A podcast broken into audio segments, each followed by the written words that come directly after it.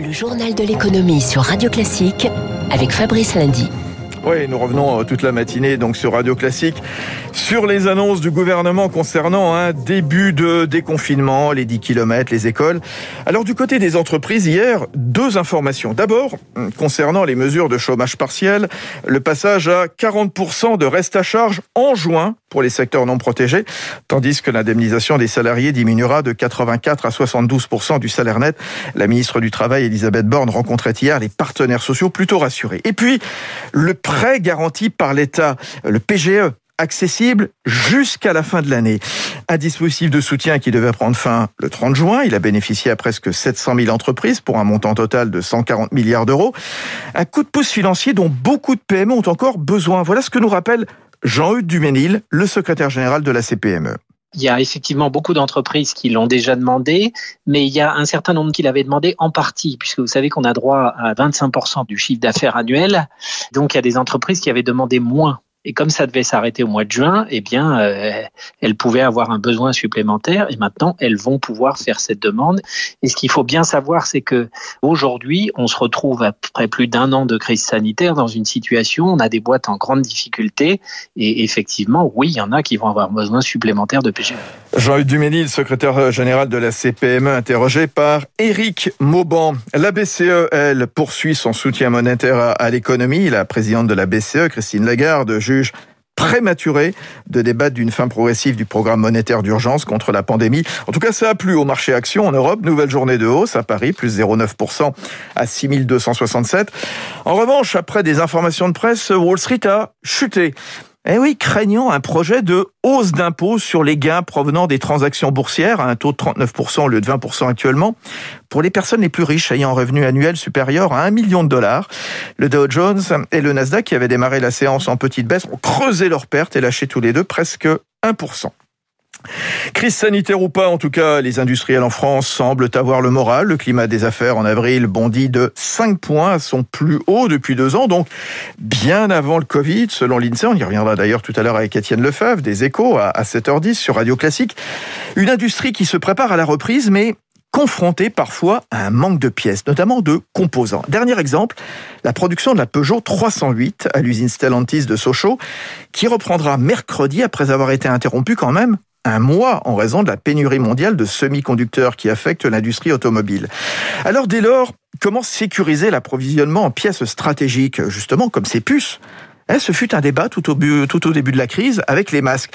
Faut-il tout relocaliser? Eh bien non, pas forcément, selon le Conseil d'analyse économique qui a listé plus de 600 produits importés dont dépend étroitement l'économie française.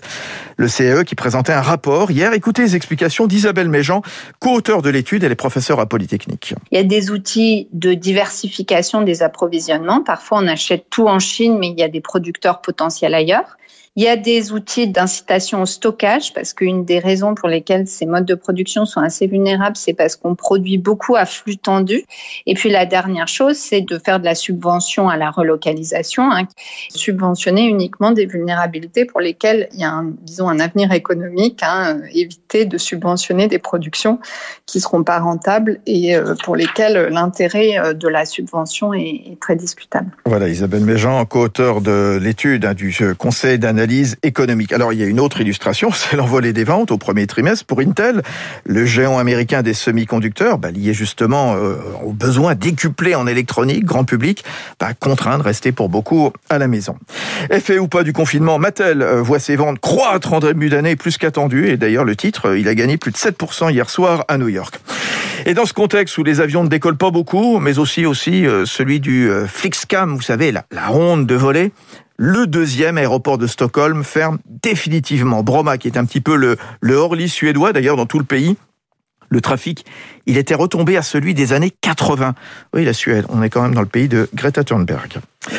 Franprix va dépasser la barre des 1000 points de vente. Euh, l'enseigne du groupe Casino veut ouvrir 150 magasins dans les deux ans, en dehors de Paris, euh, dans l'île de France, dans la région lyonnaise, ainsi qu'à Marseille. Euh, rendez-vous d'ailleurs avec Pierre dans son décryptage à 7h55. Si certains magasins non essentiels sont fermés encore, eh bien d'autres en profitent, des petits malins notamment, à tel point que la répression des fraudes a augmenté de 40% les contrôles des sites de e-commerce en pointant rabais très attractifs mais trompeurs, produits non disponibles ou contrefaçon. La French Tech se porte toujours bien après la levée de fonds de Blablacar, mardi de 115 millions.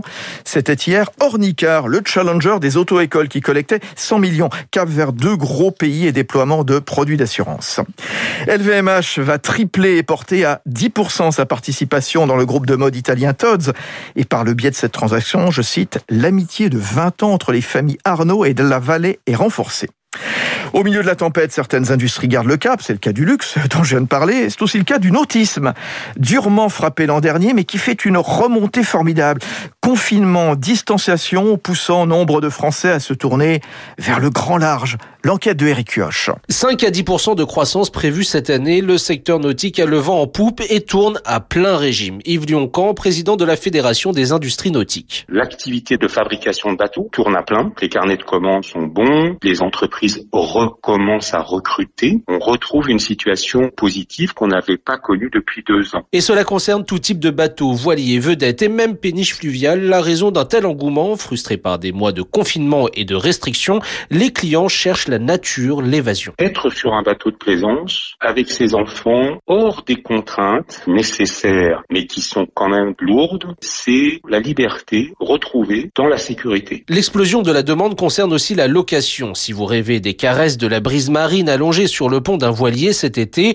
Dépêchez-vous, Jérémy Bismuth, cofondateur du site de location Click and Boat. On a déjà certaines destinations et certains types de bateaux pour la première quinzaine d'août où on a déjà plus de stock. Si vous cherchiez aujourd'hui un catamaran en Corse, vous êtes en retard, il n'y en a plus. Mais cette dynamique concerne surtout les particuliers. Les grandes plateformes de location à l'étranger affichent quant à elles un recul de 30% de leur activité, conséquence des restrictions de voyage. Enquête de Eric Huoch. Il faut donc prendre les devants si vous allez en Corse euh, cet été. Et dans cette période trouble, bah, il n'y a pas de mal à se faire du bien. Euh, hier, Ideal Wine, la première maison de vente aux enchères de vin en France, publiait son baromètre annuel sur les tendances dans toutes les régions vinicoles françaises. Alors une année 2020 évidemment atypique, les amateurs voulant avant tout se faire plaisir, comme le décrit Angélique Delinxin, la cofondatrice. Les amateurs se focalisent aujourd'hui sur euh, la rareté à tout prix.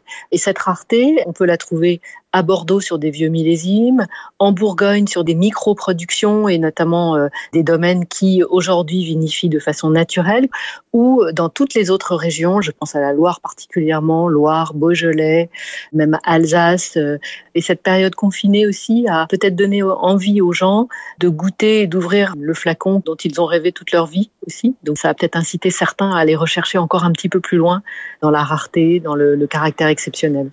Angélique de Linxin, cofondatrice d'Ideal Wine. Et puis un mot de football. Euh, les Girondins de Bordeaux placés sous la protection du tribunal de commerce de Bordeaux, King Street, le fonds d'investissement américain propriétaire du club, ne souhaitant plus le financer.